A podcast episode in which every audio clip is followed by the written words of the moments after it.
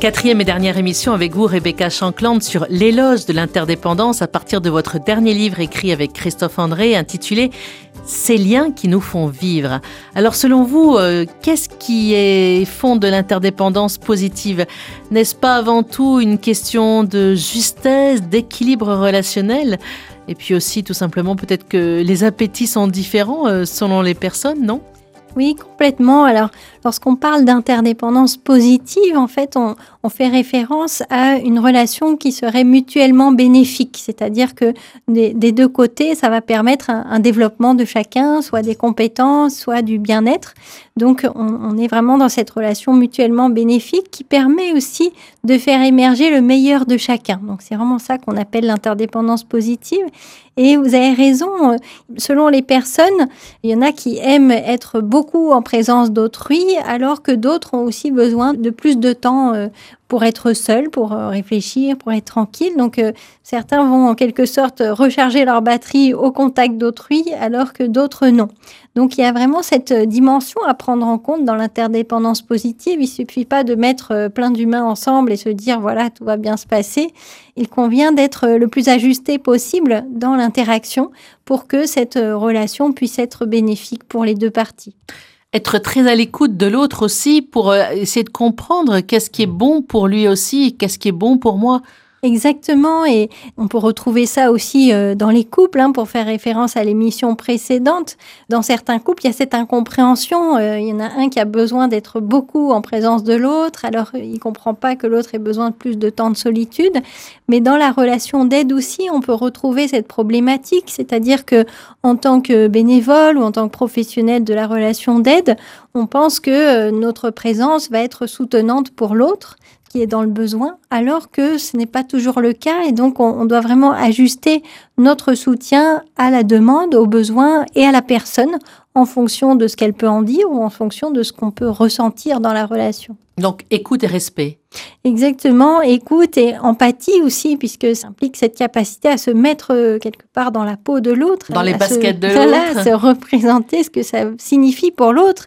Imaginez que vous, vous êtes en situation d'avoir besoin d'être aidé. Comment est-ce qu'on se sent dans cette situation? On peut se sentir inférieur, incompétent, dépossédé de son autonomie, etc. Donc ça implique beaucoup de choses d'être aidé. Donc vraiment, c'est à prendre en compte dans la relation d'aide de se dire comment est-ce qu'on peut aider l'autre tout en, en ayant un impact sur le développement du pouvoir d'agir de l'autre. Donc vraiment être dans une aide ponctuelle en fonction d'une demande spécifique et avec une perspective de développement des compétences de l'autre. Donc s'appuyer sur les compétences en présence, mettre en évidence les compétences de l'autre dans cette relation. Donc ça demande beaucoup de délicatesse.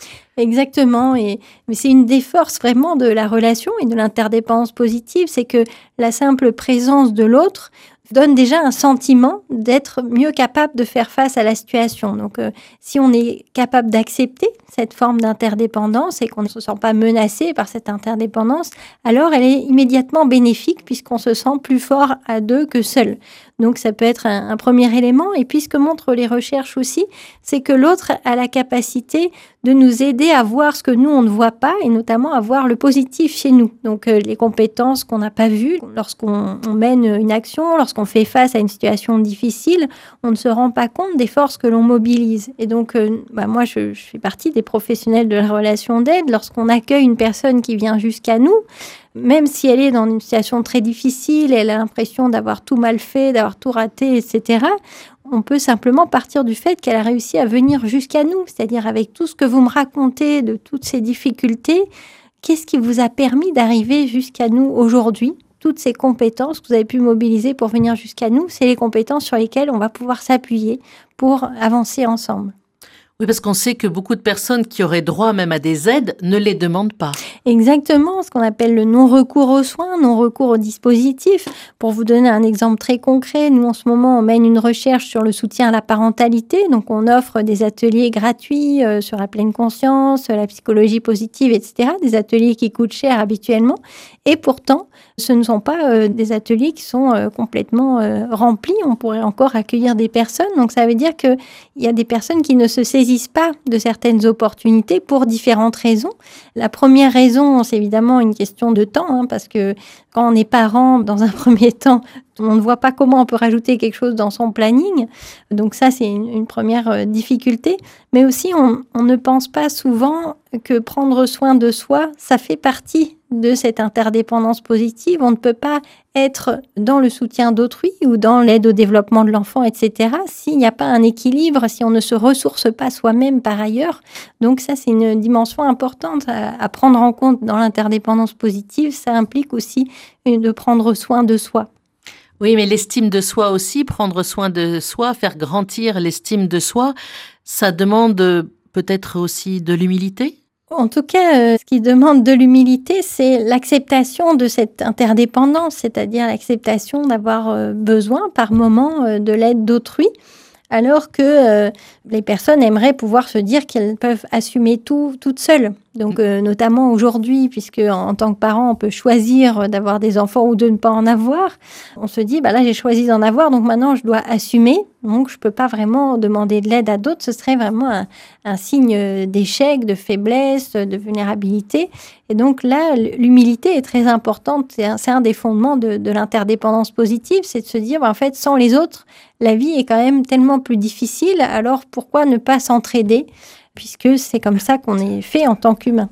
Par contre, être aidé peut générer un sentiment d'infériorité, surtout lorsqu'on a une faible estime de soi. Donc euh, c'est plus là euh, que le travail peut être fait, c'est de se dire comment est-ce qu'on va favoriser une bonne estime d'elle-même pour les personnes aidées de manière à ce qu'il n'y ait pas ce sentiment d'infériorité. Donc, par exemple, ce qui peut être proposé, c'est que ces personnes-là puissent aussi être impliquées dans le soutien d'autres personnes.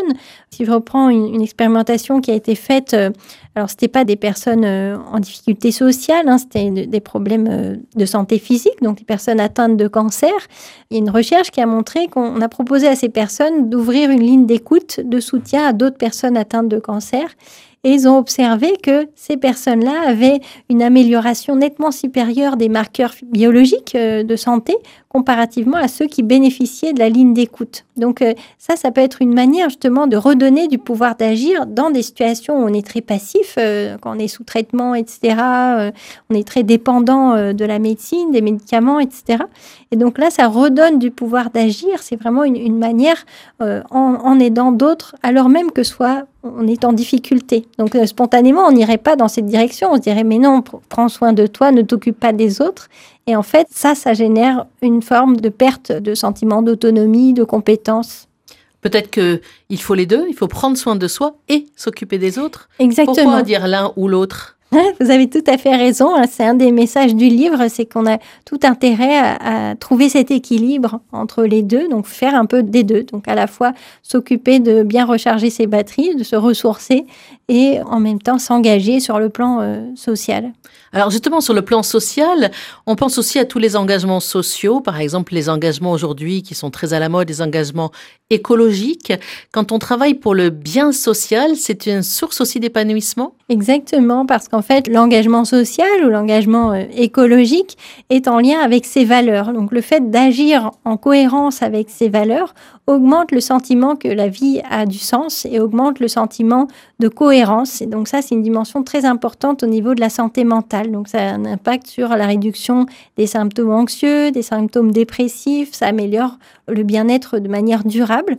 Donc il y, a, vraiment cette dimension euh, de cohérence et aussi d'utilité sociale qui est vraiment fondamentale pour l'humain. Le fait de se sentir euh, être capable de contribuer à la société, c'est une dimension très importante pour l'humain, alors qu'à l'inverse, le sentiment d'incompétence, euh, d'inutilité et d'exclusion sont vraiment des facteurs de mal-être. Pourtant, il y a une crise, une crise des bénévoles, une crise de l'engagement, surtout en France.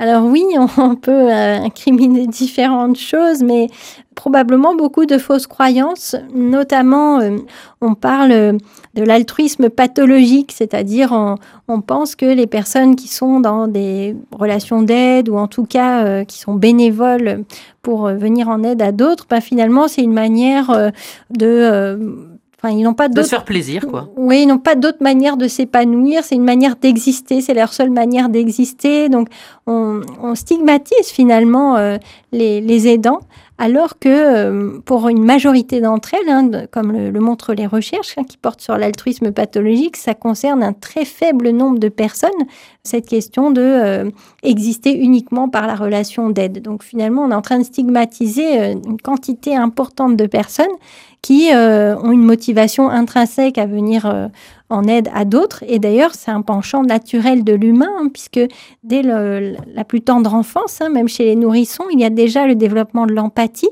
qui donne envie d'aider les autres. Bon, par exemple, un enfant euh, de moins d'un an qui vient en laboratoire, l'expérimentateur fait exprès tomber son stylo et on constate que la majorité des enfants vont ramasser le stylo. Donc on a une tendance naturelle à vouloir aider les autres.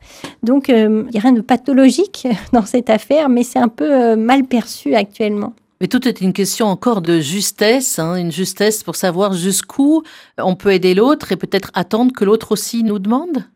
Exactement, ça pourrait être euh, une piste intéressante, mais demander de l'aide, comme on l'a vu, c'est difficile.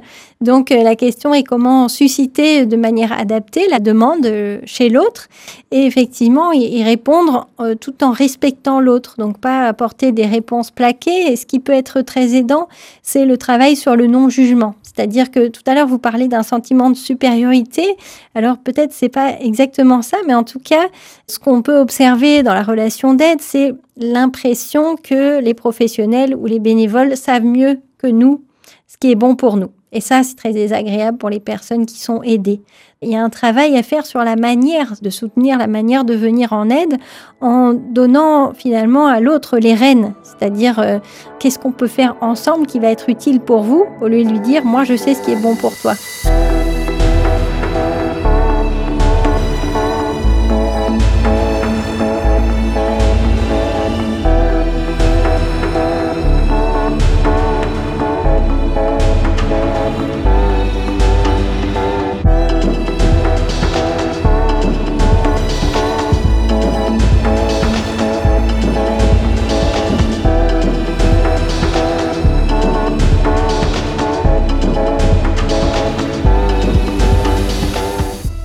Euh, le lien aidant-aidé, si je vous comprends bien, il faut prendre soin de l'autre comme il souhaiterait que l'on prenne soin de lui, c'est ça? Exactement. Et se mettre à la place de l'autre, c'est-à-dire s'imaginer commencer d'être aidé et donc, euh, prendre soin de l'autre aussi comme on aimerait que quelqu'un prenne soin de nous. oui, mais euh, on est différent. Hein. On est différent. On aimerait quelque chose que l'autre n'aimerait pas qu'on fasse Tout à fait. Mais parfois, on n'a pas accès exactement à la demande de l'autre. Donc, on peut au moins faire cette gymnastique de se dire tiens, bah, si j'étais à cette place, est-ce que ça me conviendrait qu'on vienne me dire euh, comment être une bonne mère ou comment il faut retrouver un poste pour travailler. oui, donc toujours beaucoup de délicatesse, c'est ça, si c'est possible.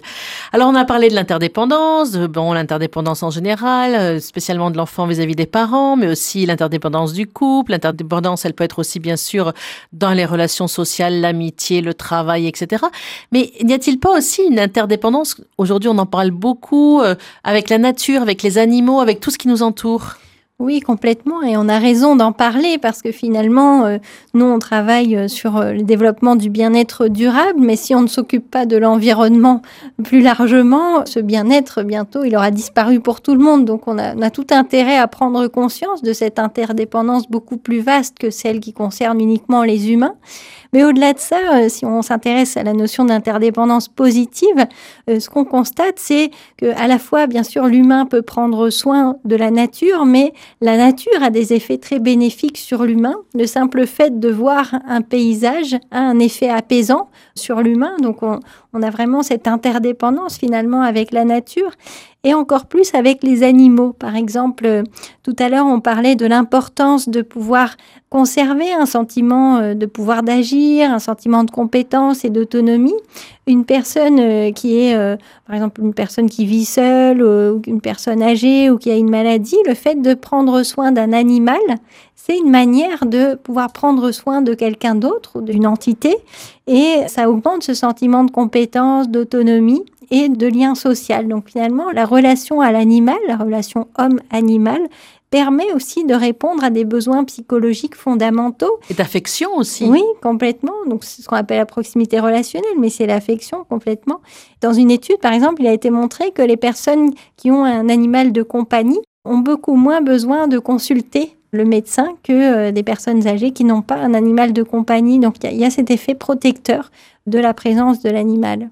Mais on sent aussi, par exemple, une personne euh, qui est hospitalisée, euh, qui a un chat chez elle ou un chien, ça sera obsessionnel. Qui va s'occuper de mon chat? Qui va s'occuper de mon chien? C'est vrai. C'est l'autre dimension de l'interdépendance, c'est la préoccupation pour autrui, pour l'animal. Donc on, voit à quel point c'est vraiment euh, quelque chose d'important dans la vie de Donc, ces personnes. il faut écouter ces personnes-là. Il faut prendre soin aussi de ces animaux-là. Exactement. Pour le bien-être des personnes aussi. Tout à fait.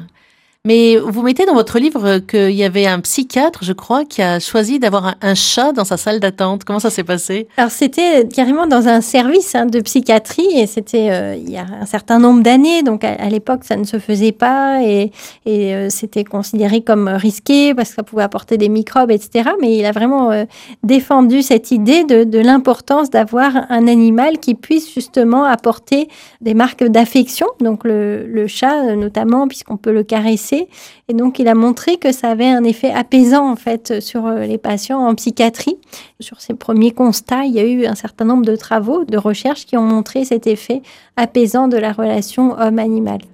Quels autres animaux, par exemple? Les animaux euh, de compagnie. Après, les chiens, bien sûr. Oui, bien sûr, les chiens, euh, les lapins, les cochons d'Inde. Les, chevaux aussi, mais bon, tout le monde ne peut pas avoir un cheval chez voilà, soi. ça peut être plus compliqué.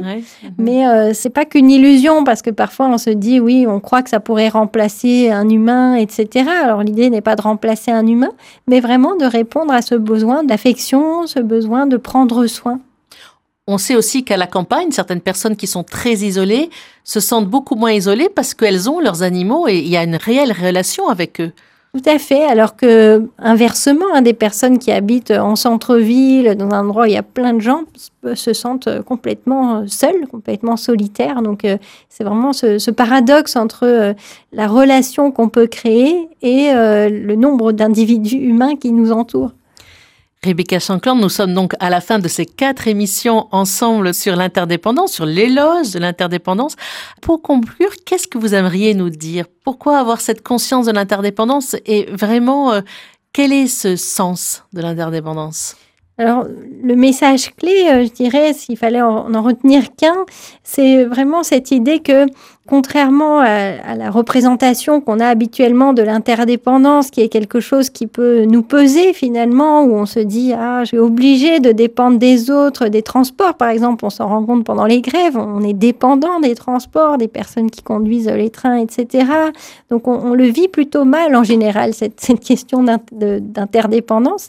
Et là notre objectif c'était euh, de prendre la perspective inverse, de se dire mais finalement si on prend conscience de la chance qu'on a d'être on peut cultiver tout ce qui permet à cette interdépendance d'être constructive plutôt que d'être un poids.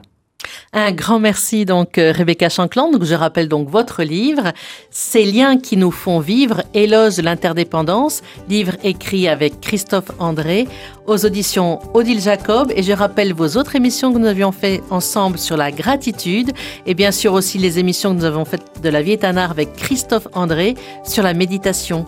Au revoir.